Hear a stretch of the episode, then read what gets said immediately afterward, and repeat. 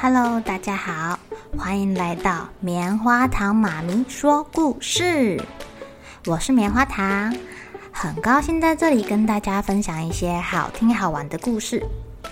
偷偷预告一下，每个礼拜五啊，棉花糖妈咪会跟大家讲一系列的原创故事。身体大公司要告诉大家，我们厉害的身体是怎么运作的哟，千万不要错过了。也欢迎小朋友在听完故事后，把你想到的画面给画下来。棉花糖妈咪会把它放在粉丝专页上面，让更多小朋友可以分享你的创意哦。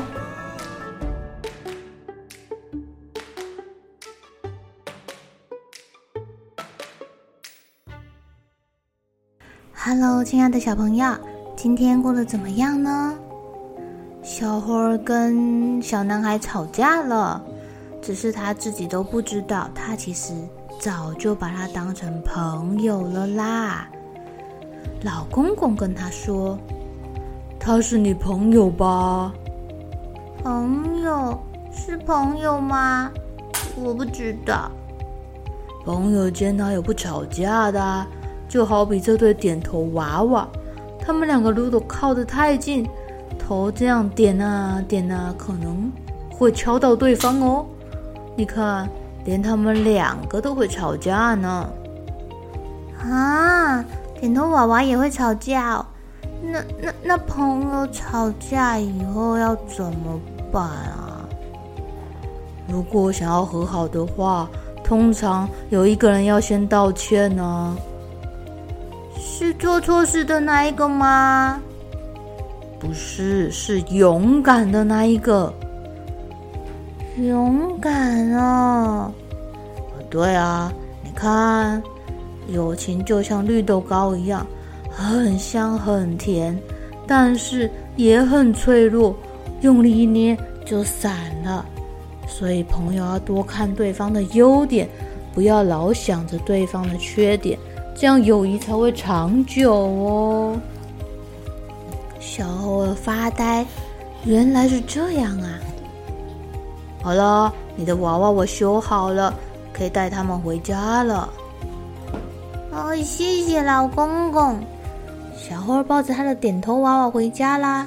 他的两个口袋里面，一边装着绿豆糕，一边装着柿饼。虽然男娃娃修好了，但小猴的心好像没有被修好。他的心感觉空荡荡的，连绿豆糕跟柿饼吃起来。都不像以前那么美味了。他很想念秋天的男孩，想请他吃世界第一好吃的绿豆糕。呃，我去找他好吗？可是我怕他生气不理我。小猴轻轻拍着男娃娃的头，娃娃好像微笑的对他点点头，在鼓励他说。去吧，去吧，你是男子汉，要勇敢一点哦。去告诉他，你要跟他和好，再当一次朋友，他会高兴的答应的。快去吧。嗯，对，我们是朋友耶。哦，我来去找他。小猴才这么想，就立刻抱起了两个木头娃娃，一路狂奔到小男孩的家。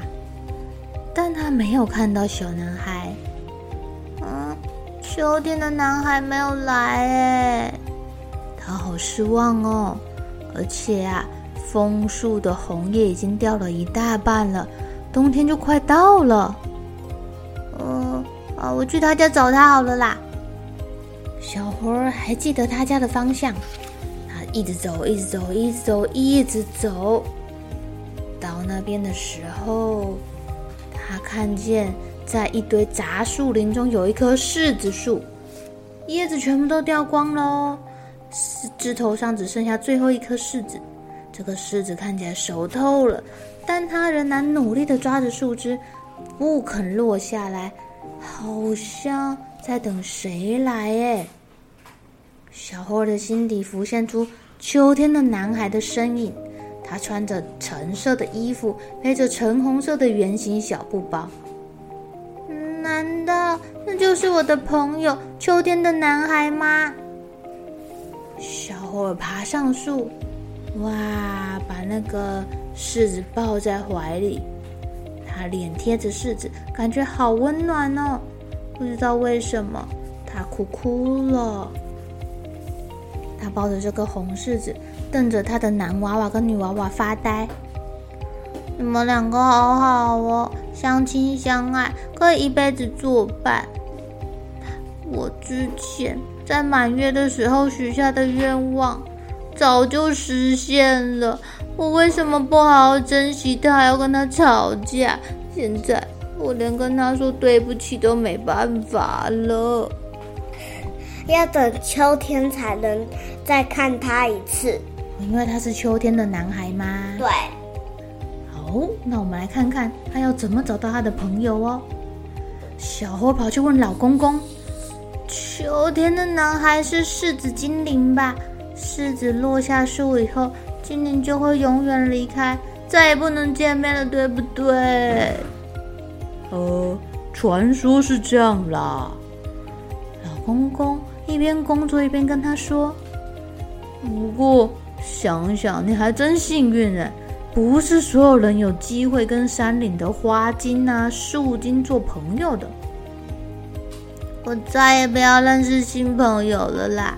好不容易有朋友，还要跟他分开，啊，难过。嗯，如果你因为害怕失去，就不敢拥有，那你的生命会丧失很多乐趣哦。老公公，你知道那种很想见一个人却见不到的难过吗？呃，我知道啊，我也有非常想念、非常想见的人啊。嗯，那怎么办？你也跟点头娃娃许愿吗？唉，我每天跟点头娃娃说话，我也跟神明许愿。那最重要的是啊，我每天认真工作，健健康康的活着。我把自己照顾好了，我的愿望有一天总是会实现的啦。可是我再也见不到秋天的男孩了。呃，小猴啊，怎么说啊？如果你真的很想要一样东西，就像友情好了，你不能只是在家里待着，希望神明送给你啊！你要采取行动，就像你要吃饭。农夫就要插秧种稻子啊！哎呀，不要太早放弃，试试看。我觉得啊，生命充满了神奇的秘密哦，你永远无法理解。有时候，你以为消失的东西，其实只是转换了某种面貌出现了而已啊。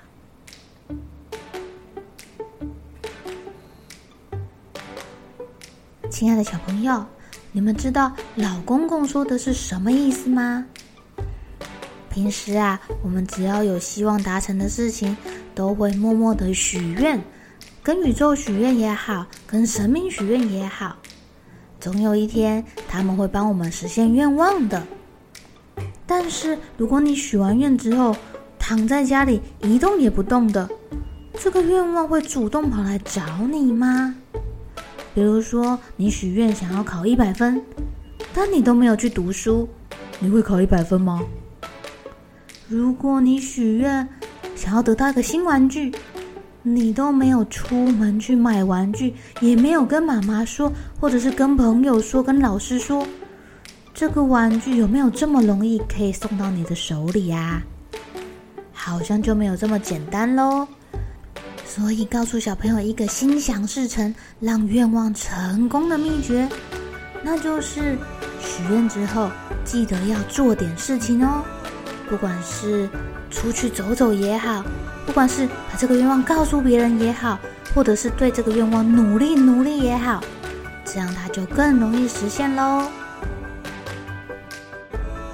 好了，小朋友该睡觉了。一起来期待明天会发生的好事情吧。